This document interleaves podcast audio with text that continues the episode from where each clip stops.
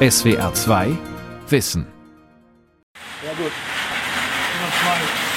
Wir sind bei 70 Prozent Bio-Anteil. Phasenweise, wenn eben Sommer ist, sogar bis zu 100 Prozent. Stefan Bessler ist nicht nur Biolandwirt, sondern auch Caterer. Sein Küchenteam bereitet 3000 Mahlzeiten am Tag zu für Bremer Schulen, Kitas und andere öffentliche Betriebe. Mit Lebensmitteln in Bioqualität, aus der Region und saisonal. Erbsen im Sommer und Rosenkohl im Winter. Einige Städte in Deutschland, wie Bremen und Karlsruhe, haben sich dazu verpflichtet, den Anteil zu erhöhen. Bioessen in der Mittagspause. Wie Kantinen nachhaltig werden. Von Maike Hildebrand. Mindestens fünf verschiedene Menüs verlassen täglich die Großküche. Für die unterschiedlichen Vorlieben von Erwachsenen, großen und kleinen Kindern, dazu vegane Gerichte und spezielle Kost für Allergiker. Stefan Besslers Firma Leckerbiss hat 80 Mitarbeiter und Mitarbeiterinnen. Sie versorgen 30 Standorte. Bei manchen kocht ein kleines Team direkt vor Ort. Neben dem Kantinenservice bietet der 61-Jährige Catering für Veranstaltungen an und führt ein Restaurant. Alles im Bio. Vor 30 Jahren stieg er in die Gastronomie ein. Damals hatte er schon die Biolandwirtschaft. Dadurch habe ich dann den Restaurantbetrieb ins Leben gerufen, um den Köchen sagen zu können, wenn der Kürbis reif ist, schreibt ihr eine Kürbissuppe auf dem Speiseplan. Und wenn die Hühner geschlachtet werden, gibt es Hühnerfrikassee. Und wenn danach eben der Speiseplan geschrieben wird, was hier auf dem Hof so los ist, bin ich eben sicher, dass ich meine Produkte auch loswerde. Es waren gute Nachrichten für den Caterer, als Bremen 2018 beschloss, die öffentliche Verpflegung mit Bioprodukten kräftig anzuschieben. Als erste Stadt Deutschlands entschied sie, die öffentliche Gemeinschaftsverpflegung auf bis zu 100 Prozent Bio umzustellen. Mit einem Aktionsplan, der eine stufenweise Erhöhung vorsieht, setzte sich Bremen konkrete Ziele. Bis Ende 2022 in allen Schulen und Kitas 100 Prozent Bio. Bis Ende 2024 in den kommunalen Krankenhäusern 20 Prozent Bio, bei der Milch 100 Prozent. Auch regionaler und saisonaler sollte das Bremer Kantinenessen werden. Einige Schulen äh, fanden das sehr gut, dass das auch anders gehen kann, wollten es auch so regelrecht. Bei einigen ist es eben auch nicht so wichtig. Hauptsache, die Kinder sind zufrieden. Aber das ist so ein bisschen auch äh, Aufklärungsarbeit gewesen. Und naja, das daran gewöhnen auch. Weil wir eben nur einmal die Woche Fleisch machen und einmal die Woche Fisch und dreimal vegetarisch zum Beispiel. Und die waren es davor natürlich anders gewöhnt, fünfmal Fleisch. Aber das ist nicht Sinn und Zweck der Übung, wenn man äh, auch mal nach den Empfehlungen der Deutschen Gesellschaft für Ernährung geht, für die wir ja auch einen Auftrag haben, dann ist das auf keinen Fall so gedacht, dass man fünfmal Fleisch bringt. Ne? Höchstens 300 bis 600 Gramm Fleisch pro Woche, rät die Deutsche Gesellschaft für Ernährung. Die Deutschen essen mehr als das Doppelte. Carola Strassner Professorin für nachhaltige Ernährungssysteme und Ernährungsökologie an der Fachhochschule Münster, hat beobachtet, dass immer mehr Verbraucherinnen und Verbraucher auch mittags bei der Arbeit bio und nachhaltig essen möchten. Diese Art der Ernährung beinhaltet viele Aspekte. Eine nachhaltige Ernährung ist auf jeden Fall pflanzenbetont. Das heißt, dass wir mehr pflanzliches essen als von Tieren gewonnen. Eine äh, nachhaltige Ernährung bezieht sich auch auf die Anbauweise der Lebensmittel. Und wir können Lebensmittel gut nach Ökolandbau anbauen und verarbeiten. Je nachdem, welche weiteren Lebensmittel ich angucke, wenn ich die importiere, wenn die hier nicht wachsen, dann sind sicherlich Ansätze zu gucken, wie geht es denjenigen dort vor Ort die die Lebensmittel verarbeiten oder die sie anbauen und ernten. Also es kann sein, dass fair gehandelt indiziert ist, typischerweise bei Kaffee oder Kakao. Und sicherlich hat auch noch Verarbeitungsgrad eine Rolle zu spielen. Stark verarbeitete Lebensmittel enthalten reichlich Zusatzstoffe wie Salz, Zucker, Fett, Geschmacksverstärker und Konservierungsstoffe und sind daher ungesund. Außerdem wird für Herstellung, Transport und Verpackung viel Energie verbraucht. Fast 80 Prozent der Deutschen kaufen für den privaten Konsum schon Bio-Lebensmittel ein. Nicht ausschließlich, aber regelmäßig. In den Kantinen und Mensen können wir eine ähnliche Entwicklung beobachten. Das wird teilweise durch die Gäste herangetragen, also die dann fragen, ich hätte gerne aber so ein Angebot, können Sie da was machen? Also auch bei äh, Betreibern von Großküchen und von Kantinen, auch an diese Branche wird das Thema nachhaltige Entwicklung sehr stark herangetragen. Und umgekehrt muss man auch sagen, gibt es Pioniere in diesem Sektor, die schon seit vielen Jahren diese Wege gehen und anderen zeigen, ähm, schau mal, ich kann mit 20, 30, 60 Prozent Bio auch gut einen Betrieb aufrechterhalten. Da sehen wir nicht erst jetzt viele Beispiele für Kollegen Kolleginnen, die dort das sehr gut und so machen, dass man anderen sagen kann, schau doch mal, wie es dort gemacht wird. In Stefan Besslers Küche wird das Essen nach dem sogenannten Cook-and-Chill-Verfahren nur zu drei Viertel gegart, schnell auf zwei Grad runtergekühlt und über Nacht im Kühlraum gelagert. Am nächsten Morgen liefern es die Fahrer kalt an die verschiedenen Standorte aus. Dort nimmt ein Leckerbiss-Team die Speisen entgegen, gart sie schonend in einem Dampfgarer zu Ende und gibt sie schließlich an die Gäste aus. Und das führt dann zu einer guten und hohen Qualität eben, ne? vitaminmäßig, mineralisch gesehen und auch eben vom Geschmack her ist. Also man kann fast sagen, wie frisch gekocht vor Ort. Der Caterer muss inzwischen Erzeugnisse anderer Biolandwirte dazukaufen. Aber bei vielen Lebensmitteln ist er immer noch sein eigener Lieferant. So wie beim Fleisch für die Frikadellen. Rindfleisch von meinem Hof natürlich, wie sich das gehört. Wir, weil wir machen jetzt, äh, ich würde mal sagen, 90 Prozent Rind. Und ab und zu mal ein bisschen Lammfleisch. Ne? Ja, und die werden auch nur vorgebacken und werden dann endgebacken in der Cook- and Chill-Küche. Auch einige große Unternehmen haben ihre Kantinen umgestellt.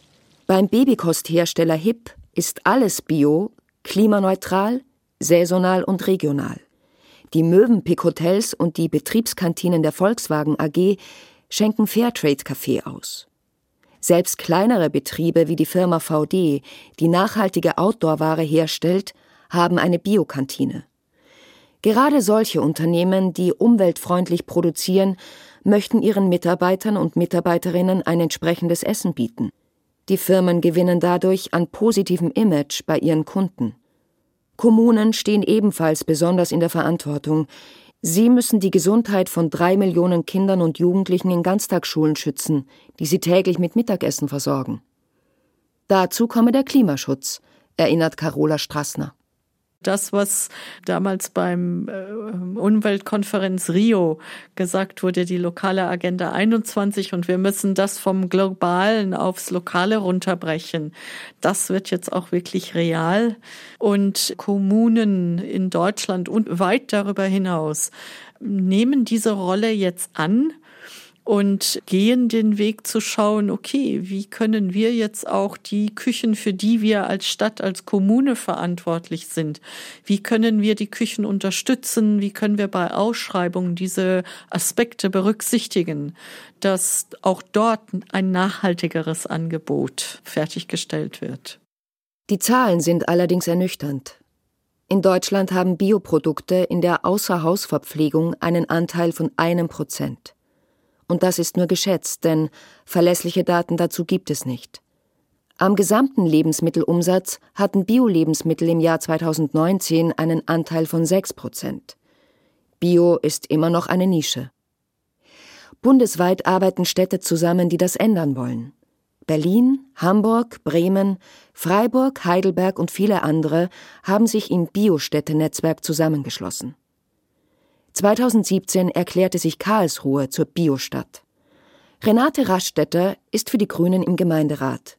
Sie stellen dort die stärkste Fraktion. Wir haben ungefähr zwei bis 3.000 Schulessen jeden Tag. Und dann geht es ja noch um die Kita-Verpflegung. Das heißt also auch, die 20 städtische Kitas werden natürlich mit Mittagessen versorgt.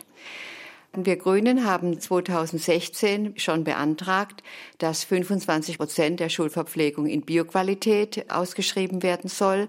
und ebenfalls in den Kindertagesstätten. Es wurde angenommen und ab 2017 sind dann die Ausschreibungen mit 25 Prozent Bio erfolgt. Den Grünen reichte das nicht. Ein Jahr später beantragten sie, dass die Stadt bei der Ausschreibung von Kantinen weitere Kriterien für mehr Nachhaltigkeit berücksichtigt. Daraufhin schaffte Karlsruhe 2019 Anreize durch ein Bonussystem. Die Caterer können nun einen höheren Preis verlangen, wenn sie mehr als die Mindestanforderung von 25 Prozent Bio erfüllen. Das kann ein höherer Bioanteil sein, aber auch Herkunft, Inhaltsstoffe und Produktionsbedingungen der Lebensmittel spielen dafür eine Rolle. Die Grünen, wir sind da wirklich die Vorreiter. Das heißt also, wir ziehen die anderen hinter uns her und niemand inzwischen sagt mehr, wir wollen kein Bio.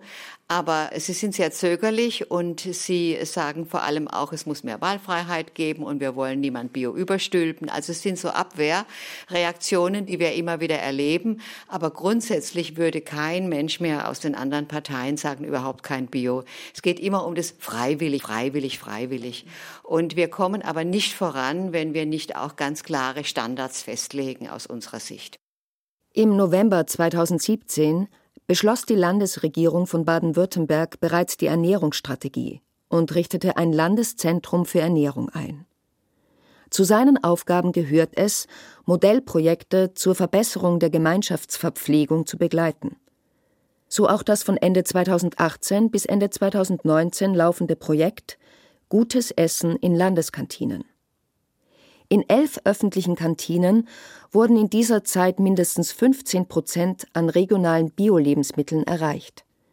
Wenn es nach den Grünen geht, soll die Biokost in ganz Baden-Württemberg für Landeskantinen verbindlich werden. Bis 2025 mit einem Anteil von 30 Prozent und bis 2030 zu 100 Prozent.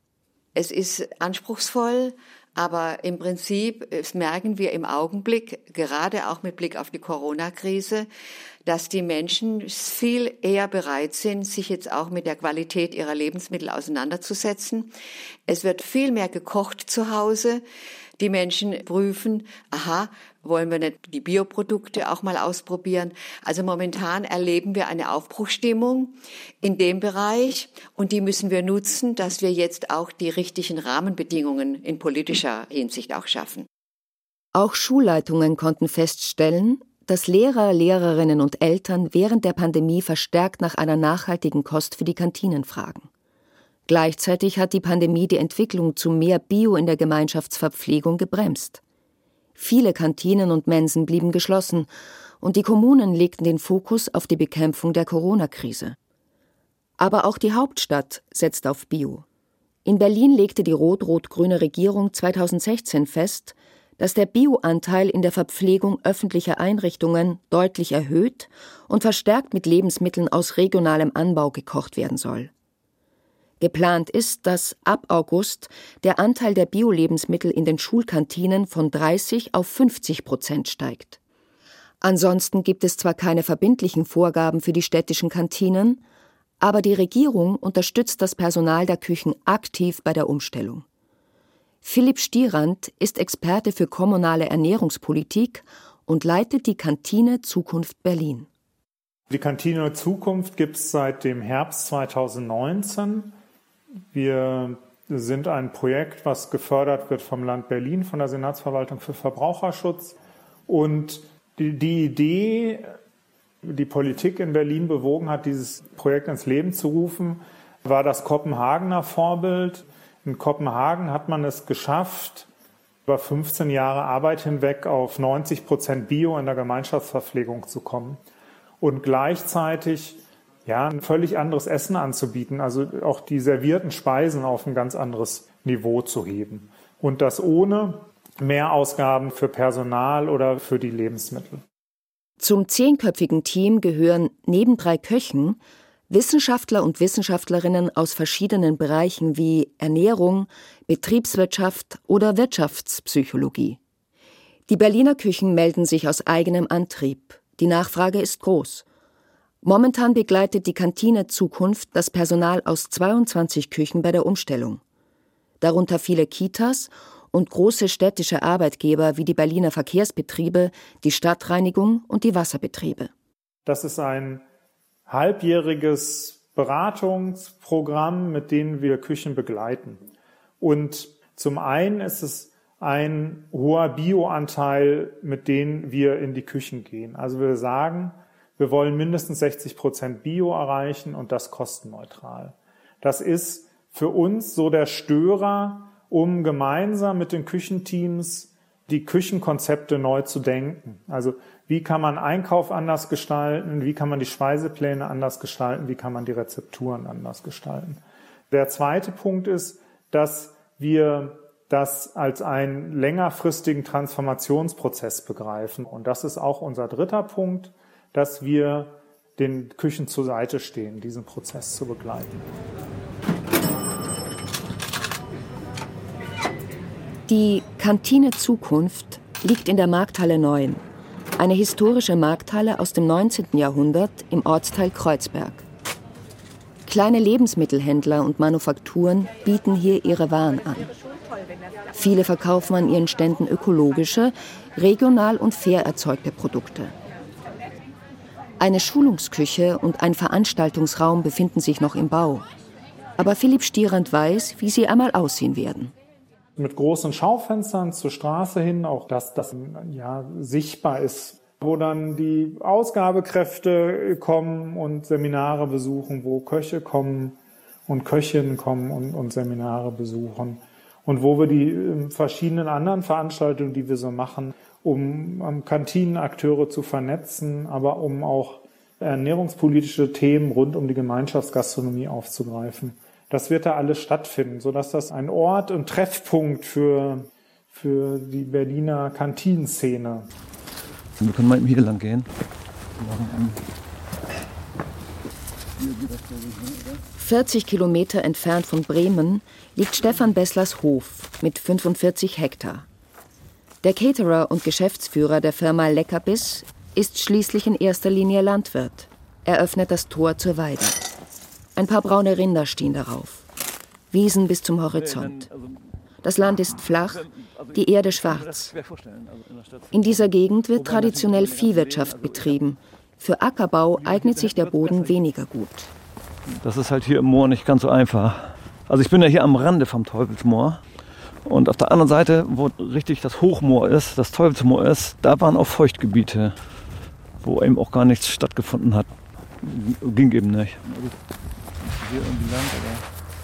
Stefan Bessler hält 45 Rinder, dazu Schafe, Ziegen und Hühner und baut Gemüse an. Die Biolandwirtschaft ist schonender für Tiere und Umwelt. Und sie ist Teil des Klimaschutzprogramms der Bundesregierung. Bis 2030 soll der Bioanbau in Deutschland auf 20 Prozent gesteigert werden. Dafür gibt es noch einiges zu tun. In Bremen ist Peter Bargfrede aktiv im Verein Sozialökologie, einem Förderverein für den ökologischen Landbau in der Region. Man sieht ja immer deutlicher, dass die Landwirtschaft, wie sie jetzt vorrangig betrieben wird, doch große Risiken und Belastungen für die Umwelt insbesondere hervorbringt, dass sie unheimlich viel Pestizide einsetzen, Glyphosat so als Stichwort, also Insektensterben, Rückgang der Arten, äh, die Belastung des Grundwassers mit Nitrate, das sind alles so gravierende äh, Eingriffe in die Umwelt, äh, dass wir der Ansicht sind, es muss unbedingt eine Agrar- und Ernährungswende erfolgen. Und die Gemeinschaftsverpflegung hat eine immer größere Bedeutung, weil immer mehr Menschen essen außer Haus. Und das ist ein ganz großer Nachfragepool. Und wenn alle Kantinen, alle öffentlichen Kantinen umstellen würden, dann äh, würde das eine große Wirkung haben auf die Landwirte, auf Landwirte, die umstellen wollen. Bremen gehört seit 2014 zum Biostädte-Netzwerk. Die Stadt mit 570.000 Einwohnern ist rot-grün-rot regiert. Doch erst durch das Engagement einiger Bürger und Bürgerinnen entschloss sich die Politik zu ihrem Aktionsplan mit bis zu 100 Prozent Bio in den Kantinen. Es ging zuerst nur ums Fleisch. Gerade im Schweine- und Geflügelbereich 98, 99 Prozent kommt eben aus dieser intensiven Tierhaltung oder Massentierhaltung. Und ähm, die bekannten Probleme äh, für die Umwelt, diese Riesenmengen an Gülle, aber auch die gesundheitlichen Aspekte, Antibiotikaeinsatz, die haben uns da bewogen, äh, da aktiv zu werden. Zusammen mit einer kleinen Gruppe Gleichgesinnter sammelte Peter Bargfrede im Herbst 2015 Unterschriften für den Bürgerantrag Kein Billigfleisch in der Gemeinschaftsverpflegung. Damit die Gruppe diesen Antrag ins Landesparlament, die bremische Bürgerschaft, einbringen konnte, mussten 4000 Unterschriften zusammenkommen. Als es soweit war, mussten sich die Bremer Politiker mit dem Bürgerantrag befassen. Dann gab es eine lange Diskussion über artgerechte Tierhaltung, weil das kein gesetzlich geschützter Begriff ist. Was ist denn nun artgerechte Tierhaltung? Was ist Massentierhaltung? Wurden Juristen gefragt und da kam dann letztlich bei rüber, dass der einzig gesetzlich geschützte Begriff in dem Bereich ist der ökologische Landbau. Nach der EU-Verordnung ist das einfach gesetzlich definiert. Und dann ist aus diesem Antrag kein Billigfleisch eigentlich ein Ökoantrag geworden. Politiker, die bereit waren, etwas zu verändern, unterstützten das Anliegen. Die bremische Bürgerschaft beauftragte den Senat, einen Aktionsplan vorzustellen mit einer kostenneutralen Umstellung auf Bio. Dass das viel Geld koste, ist nämlich eine der häufigsten Einwände gegen die Umstellung. In Berlin, wo die Kantine Zukunft eine Bioquote von mindestens 60 Prozent anstrebt, ohne Mehrkosten, weiß der Leiter Philipp Stierand, wie Küchen sparen können. Wir wollen deutlich saisonalere Gerichte, müssen wir auch machen, um Geld einzusparen. Wenn wir schon saisonal sind, dann versuchen wir, wir regionale Lebensmittel zu pushen. Auch das ist eine Möglichkeit, Geld einzusparen. Wir können uns nicht mehr so viel vorgefertigte Zutaten leisten und wir können uns nicht mehr so viel Fleisch leisten.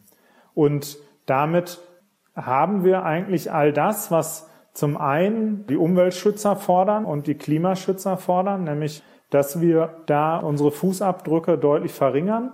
Wenn man jetzt aber die Ernährungswissenschaftler fragt und wir weniger Fleisch einsetzen und wir mehr Gemüse einsetzen, wir mehr Hülsenfrüchte einsetzen, dann sind auch die höchst zufrieden damit. Hinzu kommt, dass biologische Lebensmittel schon im Kern für den Menschen gesünder sind als konventionelle. Pflanzliche Bioprodukte enthalten keine Rückstände von synthetischen Düngemitteln und Pestiziden, tierische keine Antibiotika und Hormone. Und Zusatzstoffe dürfen in Bioprodukten auch nur begrenzt enthalten sein. Das hier sind Mastbullen. Hier haben gerade ein paar Kühe gekalbt. Einige Kühe stehen bei Stefan Bessler im Unterstand, weil sie demnächst kalben werden. Davor liegt getrocknetes Pflanzenmaterial von hellbraun bis lila schimmernd das Raufutter hier, so nennt sich das. Heu, Grassilage und diese Erbsen, Kleegrassilage, das machen wir alles zu 100% selber. Ne? Ja, sonst geht es auch nicht.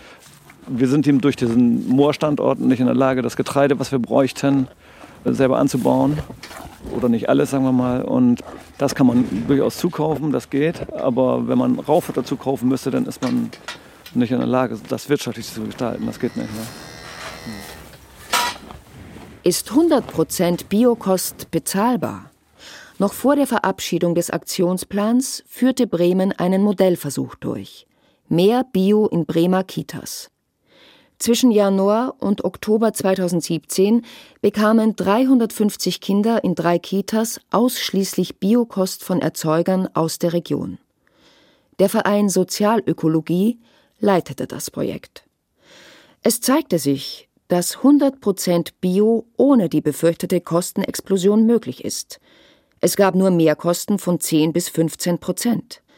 Doch Vorgaben der Politik, die den Preis zu stark im Fokus haben, erzeugen Druck bei den Caterern, die Lebensmittel möglichst billig einzukaufen.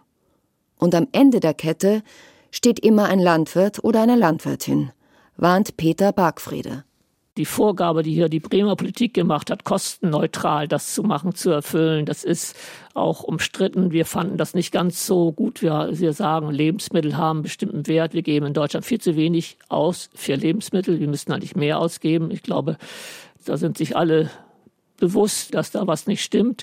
Auch Biolandwirte und Caterer Stefan Bessler, muss sehr einfallsreich wirtschaften, damit nicht nur seine Kundinnen und Kunden profitieren, sondern er von seinem Geschäft leben kann. Natürlich wünscht er sich, dass seine Produkte mehr Wertschätzung erfahren. Aber er ist auch froh, dass es bei den öffentlichen Kantinen schon mal anders läuft als früher und Bio ein entscheidendes Kriterium ist. Wenn in den Ausschreibungen das nicht erwähnt wird, müssen wir uns ja mit konventionellen Anbietern messen, mit allen anderen, die dann vielleicht eine Dose aufmachen, was wir ja nicht machen. Wenn ich halt die Erbsen aus der Dose kriege und die nicht frisch koche und nicht in Bio habe, habe ich A, keine Personalkosten und B, weniger Rohstoffkosten. Und mit solchen mussten wir uns dann eben messen.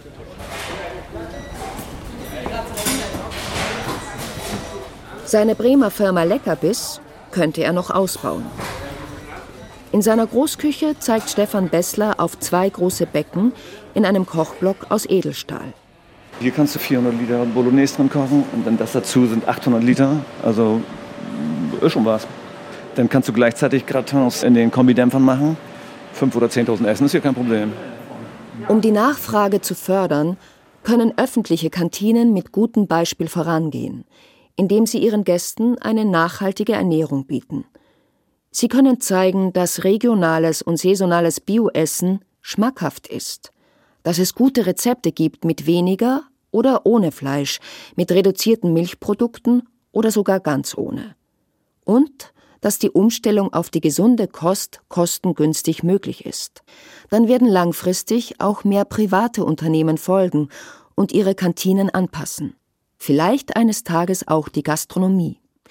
Einige Kommunen unterstützen diesen Prozess aktiv.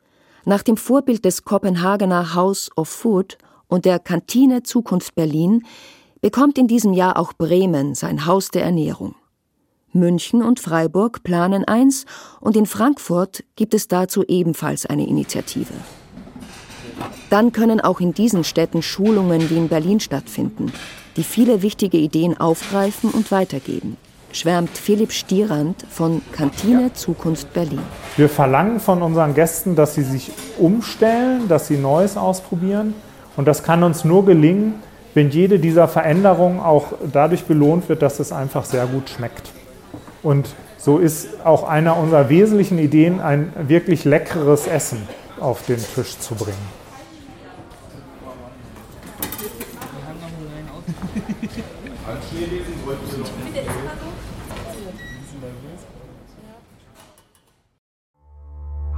SWR 2 Wissen. Manuskripte und weiterführende Informationen zu unserem Podcast und den einzelnen Folgen gibt es unter swr2wissen.de.